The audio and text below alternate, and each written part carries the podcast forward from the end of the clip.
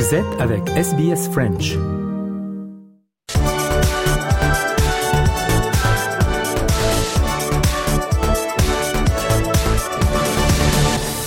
Europa Voice euh, et comme à chaque épisode, je suis avec Nathanaël Bloch. Salut Nathanaël. Salut Christophe. Cette fois-ci, on s'est mis un petit peu en terrasse, il fait beau, euh, on en profite, c'est l'été à Melbourne. Euh, on va pouvoir parler de, de la visite euh, d'un ministre important du gouvernement euh, d'Albanese euh, dans un pays européen, la France. Effectivement, Christophe, euh, Don Farrell, le ministre euh, à la fois du commerce et du tourisme, est en tournée non seulement française, mais en tournée européenne, puisqu'il va se rendre à Paris, Berlin euh, et Bruxelles. Alors on comprend bien pour rencontrer les euh, pays fondateurs, l'Union européenne et aussi euh, les institutions euh, à Bruxelles, mais il sera également en Suisse, euh, Don Farrell, pour ouvrir la première ambassade euh, euh, à, Berne, et il se rendra au Royaume-Uni pour rencontrer le nouveau Premier ministre Rishi Sunak et parler de l'après-signature du traité de libre-échange entre le Royaume-Uni et l'Australie. Beaucoup de beaucoup de choses à discuter aujourd'hui dans cette Europa justement sur, ce sujet-là. Qu'est-ce que ça veut dire pour la France aujourd'hui ces visites qu'il y a eu, ces rencontres qu'il y a eu avec le Premier ministre albanais qui a rencontré son acolyte, hein, enfin notre chef d'État en tout cas euh, Emmanuel Macron. Il y, a, il y a eu pas mal de petites rencontres comme ça, un peu euh, euh, au fil du temps. Est-ce que ça veut dire que les relations se réchauffent avec ce qui s'est passé avant, notamment, euh, faut le dire, hein, les sous-marins? Il y a deux choses qui ont fait que les relations entre la France, l'Union européenne et l'Australie s'étaient un peu refroidies ces dernières années. La première, c'était que l'Union européenne reprochait en fait à l'Australie de ne pas mettre en place des politiques euh, proactives vis-à-vis de la défense du climat, du climat et la protection de l'environnement. Ça, c'est la première chose. Chose qui a changé évidemment avec l'élection d'Albanese, qui a qui est revenu un petit peu dans le jeu international par rapport aux enjeux climatiques. Et puis la deuxième chose, comme vous l'avez mentionné, Christophe, c'était la crise euh, euh, des sous-marins qui avait jeté un vrai froid. On se rappelle des déclarations euh, de Le Drian, du coup de poing ou du coup de poignard dans le dos, qui avait jeté un froid entre la France et l'Australie. Ces deux choses en fait ont évolué. Encore une fois, Albanese est revenu dans le jeu international par rapport au climat, et puis depuis son élection, euh, on peut presque dire que the bromance is back.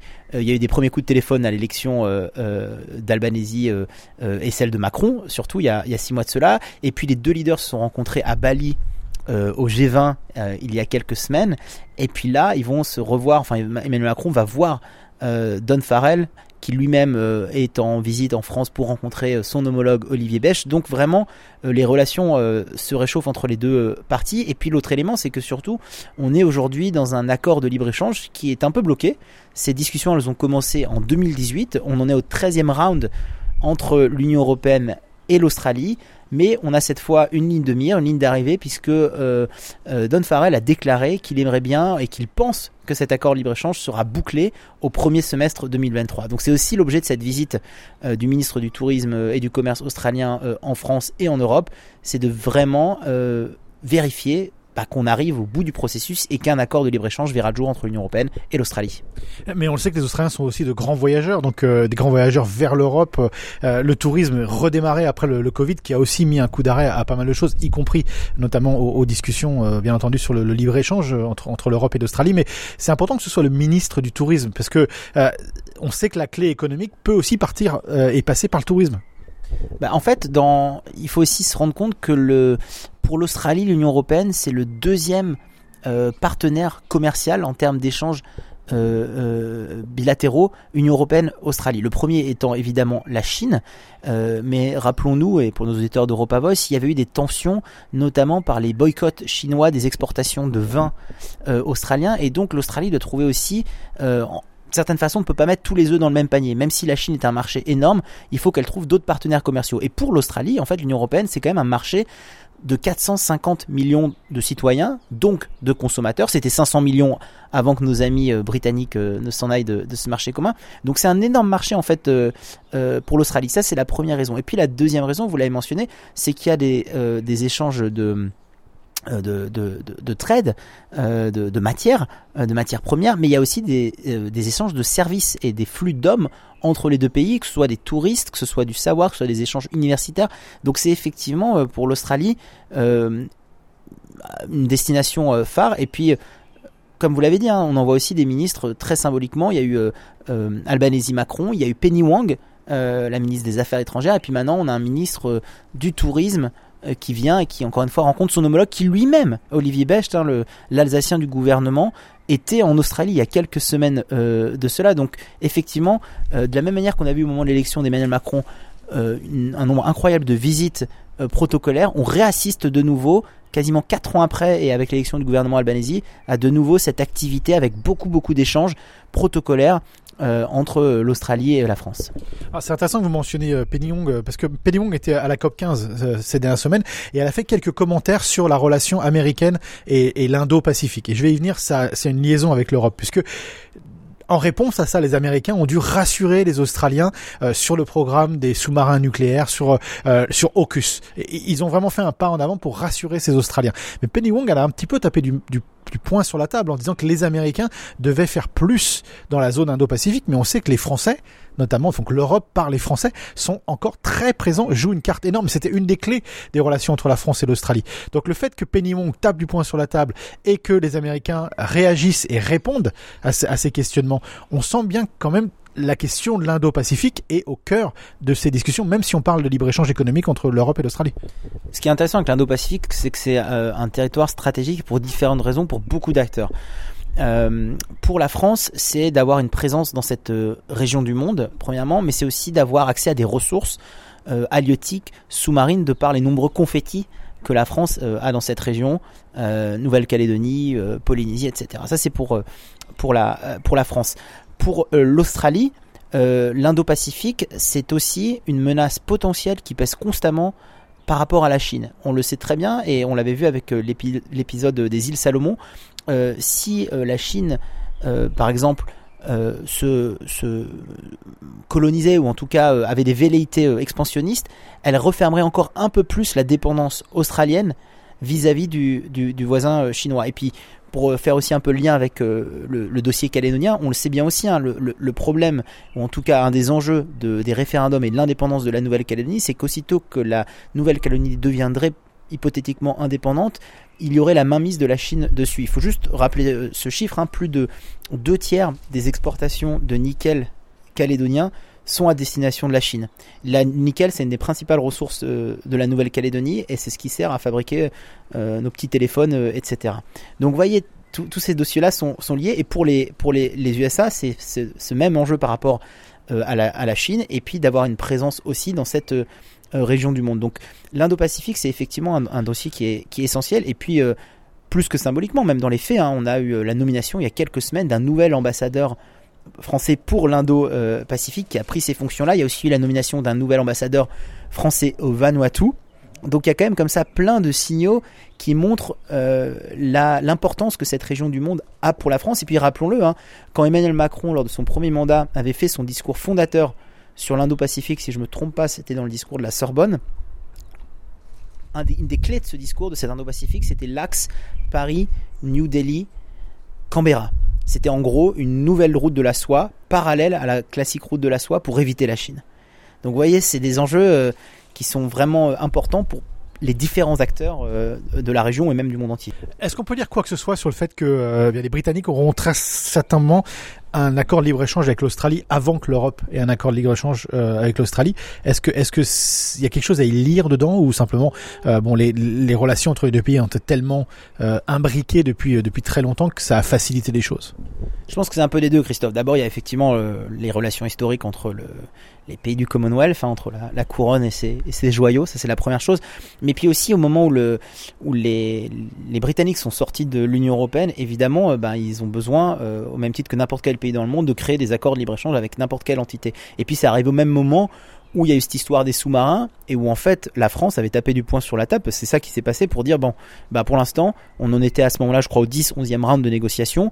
Euh, on met un petit peu en suspens cet accord de libre-échange parce que je vois mal comment on pourrait, là je prends la position française, euh, nouer un accord de libre-échange euh, en pleine confiance avec un pays qui revire sa position du jour au lendemain. Donc il y avait un petit peu la conjonction des deux où l'Australie bah, s'était retrouvée bloquée. Et encore une fois, hein, l'accord de libre-échange, c'est surtout l'Australie qui, à la fois diversifie ses risques en étant plus seulement dépendant du voisin chinois et qui accède à un marché de 450 500 millions de personnes si on compte les Britanniques. Et donc à ce moment-là, l'Australie avait besoin de trouver ben, une autre porte d'entrée même géographiquement dans ce marché européen, donc ça facilitait notamment cet accord avec les Britanniques, mais avec encore une fois ce spectre aussi euh, historique. Là, on en est en fait le, fait que Don Farrell finisse sa visite européenne, sa tournée euh, européenne euh, d'un point de vue, j'allais dire géographique par le Royaume-Uni, c'est aussi simplement pour parachever l'accord de libre-échange. Donc, pour répondre short answer, long answer. Il y a un accord de libre échange Union européenne, Royaume-Uni, pardon, Christophe, Australie qui va être fait et mis en place et qui sera concrétisé avant celui avec l'Union européenne. Mais Dan Farrell, encore une fois, pousse pour que premier semestre 2023, Union européenne, Australie, l'accord puisse voir le jour.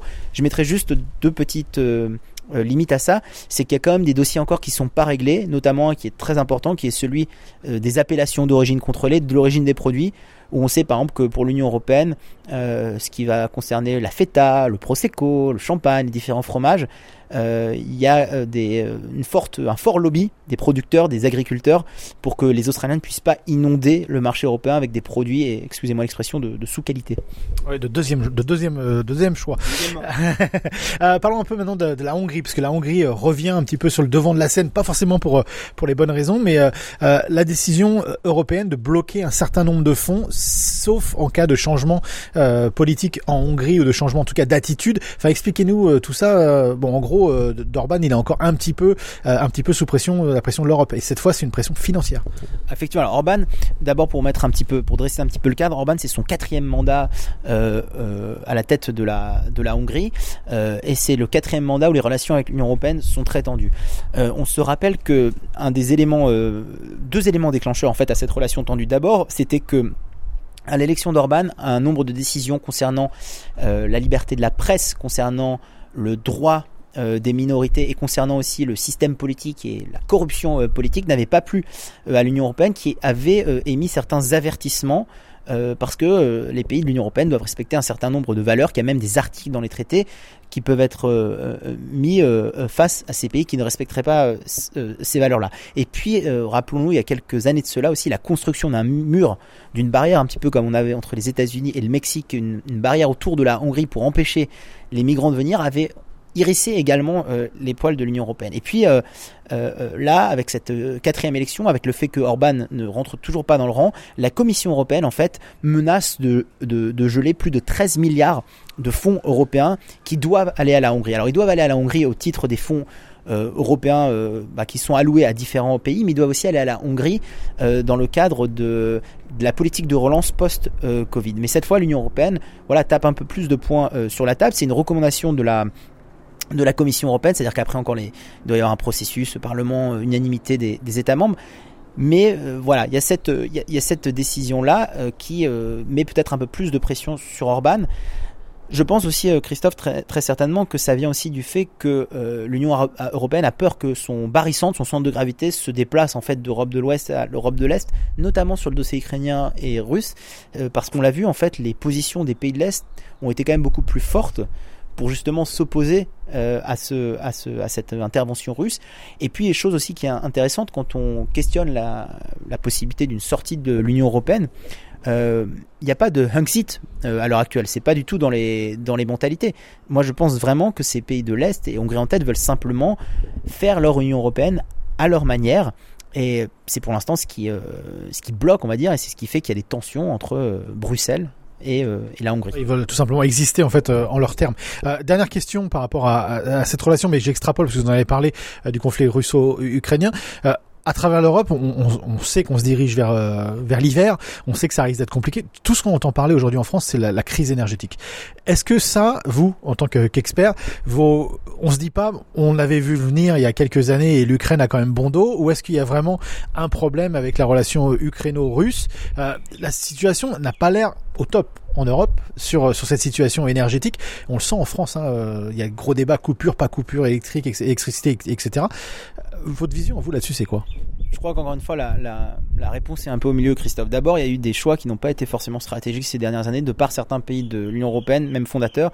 Et là, je pointerai particulièrement euh, l'Allemagne. Euh, par rapport à la dépendance euh, au gaz russe. Enfin, voilà, il y, a eu des choix parmi les leaders politiques européens de premier plan qui n'ont pas été euh, des choix de long terme ou qui ont, été des choix euh, trop, euh, trop liés à d'autres puissances extérieures. Et, ça pointe aussi, Christophe, d'une certaine façon, encore une fois, la faiblesse d'une certaine partie du projet politique européen. On en parle souvent quand il s'agit de l'Europe de la défense, quand il s'agit de l'Europe des affaires étrangères. Bah voilà, c'est là aussi on voit que c'est dans les moments comme ça, on voit que ça, ça peut peiner un peu. Mais puis après, il faut pas non plus, j'allais dire, être trop négatif ou ou, ou, ou, je veux dire expliquer tout a posteriori. Le conflit lui-même, effectivement, apporte aussi son lot de, complications. Donc je crois que c'est difficile. Hein, encore une fois, je, je, lis toujours pas dans les boules de cristal, mais je crois effectivement c'est une c'est une une menace qui est réelle. Mais ça va aussi permettre, et j'aime toujours voir le côté positif des choses, ça va permettre aussi à l'Union européenne d'avancer sur son encore une fois hein, son projet d'approfondissement politique et de savoir bah, c'est quoi la position de, l'Europe sur ces questions euh, importantes d'indépendance énergétique notamment? Ça va être quoi dans ces prochaines années euh, entre euh, les partisans du, gaz hein, du charbon, entre les pro-nucléaires français qui où on a c'est quand même très compliqué de lire les revirements par rapport aux centrales, Fessenheim, les Verts, leur changement de position, la gauche, voilà. Mais donc je crois que c'est si j'ai un espoir, c'est que voilà cette crise énergétique fasse naître en Europe un peu plus de responsabilité et une réponse cohérente et commune de la part des, des États membres. Affaire à suivre. Affaire à suivre. Merci Internet. Merci beaucoup Christophe.